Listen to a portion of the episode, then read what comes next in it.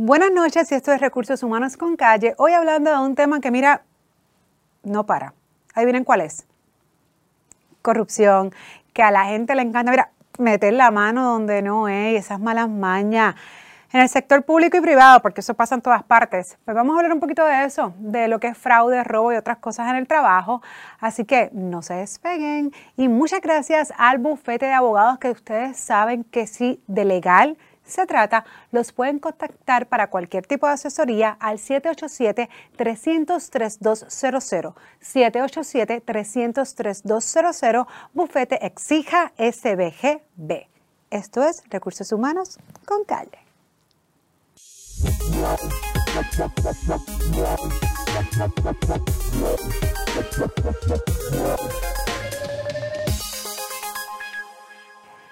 Pues mire que hemos escuchado hablar que si robó, que si fantasma, que si fraude, que si maletines, que yo no sé cuántos temas más. La realidad es que también hemos escuchado por otras partes decir, no, en mi equipo de trabajo eso no va a pasar. Estas cuestiones absolutas y extremistas tampoco son reales. Yo creo que es un poco hasta irresponsable. Honestamente, yo les hago la pregunta, ¿ustedes pondrían la mano en el fuego por alguien?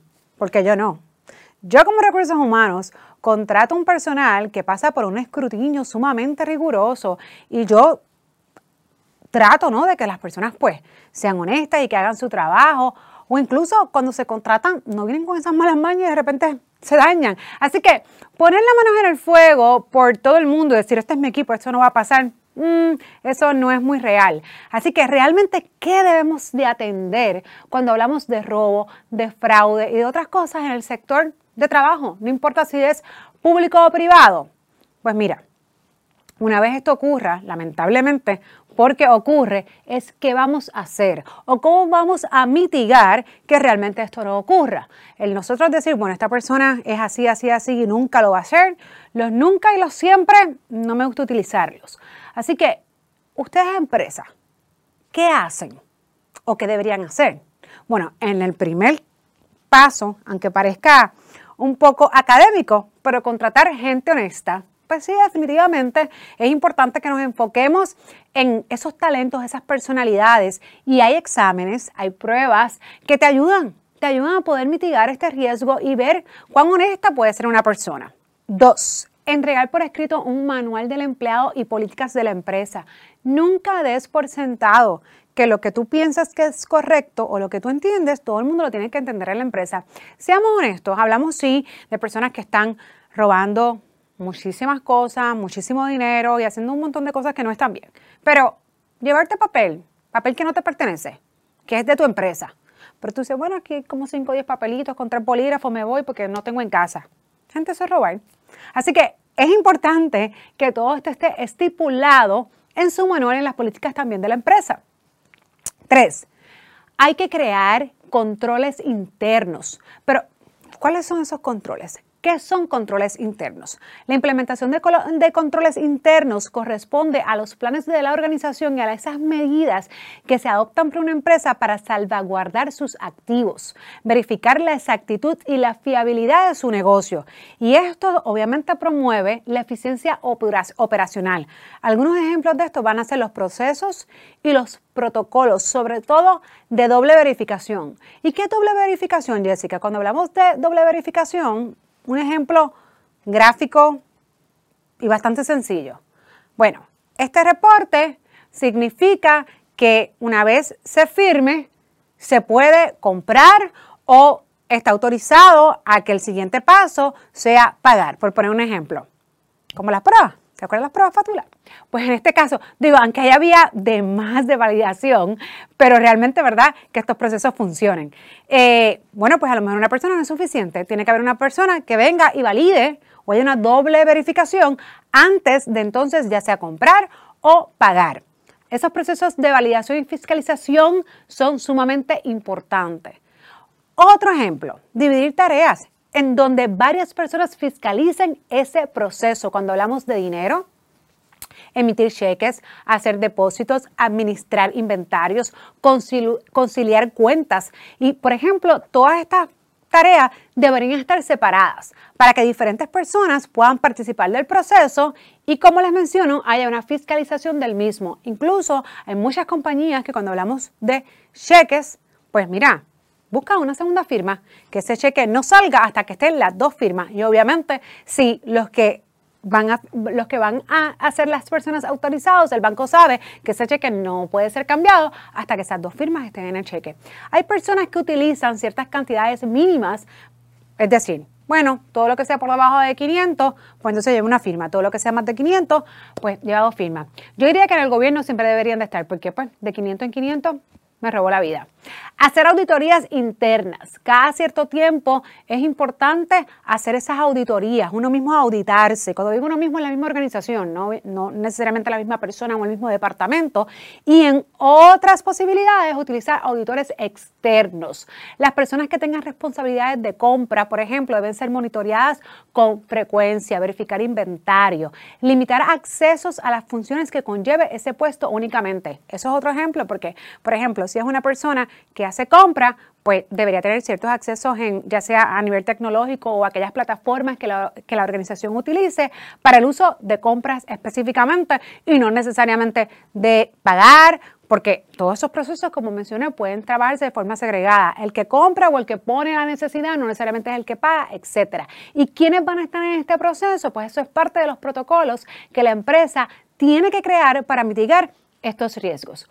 Cuatro, Hoy día existen muchas herramientas tecnológicas que nos ayudan a ser más eficientes en las tareas y hacer muchos pasos para aprobaciones. Es decir, hoy día en algunas ocasiones, en algunas organizaciones, para hacer cualquier proceso, significa que va pasando de paso en paso con aprobadores diferentes. O sea que no va a llegar al final y a desembolsar nada hasta tanto pasa por estos otros aprobadores. Así que yo creo que tenemos muchas oportunidades de buscar muchas tecnologías que nos ayuden a mitigar ese riesgo. Importante, código de ética. Lamentablemente, nosotros a veces pues queremos también señalar a las personas, incluso a los supervisores, eh, a las organizaciones. Y la realidad es que la ética es sumamente importante y los valores que cada individuo trae desde su casa. No necesariamente lo que es bueno para una persona a lo mejor es bueno para otras, así que el poder definir lo que realmente es bueno en esta organización y cuáles son los valores empresariales es vital, vital para que entonces todos estos empleados, mira, se vayan por la línea. Y por último, la supervisión. Oye, es sumamente importante que una vez cualquier tarea sea delegada, y cuando estamos hablando precisamente de valores, que ha sido el tema, ¿verdad?, donde tanto hemos escuchado recientemente, haya una supervisión constante y que no solamente pues se delegue la tarea, sino que haya una persona que en efecto mire que esa tarea se esté haciendo de forma, pues, objetiva, justa, legal. Claro, esa supervisión, pues, tiene que estar también, ¿verdad? Eh, muy, muy, muy al día en precisamente los protocolos y que todo se cumpla de manera eficaz, eficiente y legal en la empresa.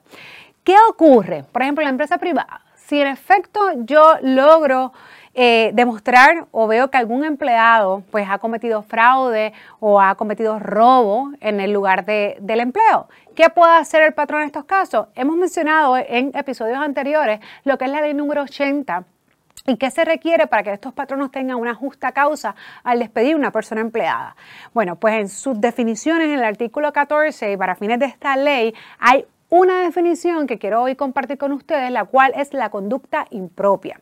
Y cito, es una infracción voluntaria del empleado a las normas o instrucciones del patrono que no sean contrarias a la ley, actos ilegales o inmorales o actos u omisiones que afectan adversa y significativamente los legítimos intereses del patrono o el bienestar de otros, que se realiza de manera premeditada, intencional o con indiferencia de sus consecuencias adversas. Es decir, como les mencioné al principio, si ustedes dentro de sus manuales, políticas, procedimientos está establecido que obviamente cualquier conducta como esta es adversa, tiene unas consecuencias que son negativas para la empresa y todo eso está escrito, ahí tiene la definición que la ley permite o la ley realmente les dice lo que es una conducta impropia. También es importante mencionar que su artículo 2, que habla de seis incisos, que son los que son justa causa para despido, hay tres, los primeros de ellos, ¿no? Que básicamente se pueden alinear a un tipo de conducta como esta. En primer lugar, el despido de un empleado